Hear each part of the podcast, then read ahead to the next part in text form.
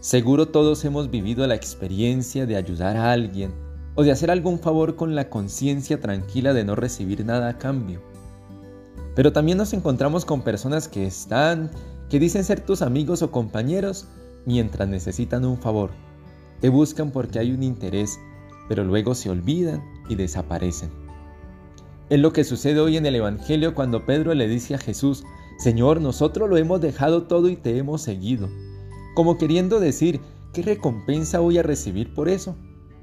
Hoy, si das algo, que no sea luego para reclamar, sino que todo sea desinteresadamente. No importa si por ello no recibes una recompensa en esta tierra, pero también eso que das o que dejas por Cristo y por los demás tiene que ir acompañado de una buena actitud. No es por vanagloria, no es por creerse mejor que los otros, sino que tiene que ser la actitud del amor que da lo mejor sin importar qué pueda recibir.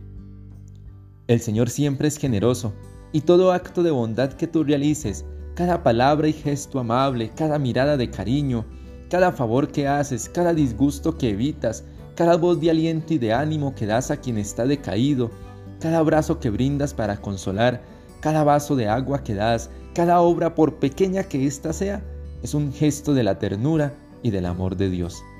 Y Él mismo te dará el ciento por uno, te multiplicará eso bueno que has hecho.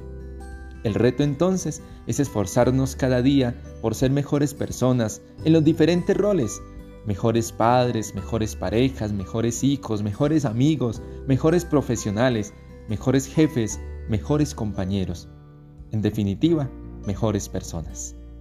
Que Dios te bendiga y la Virgen María te acompañe.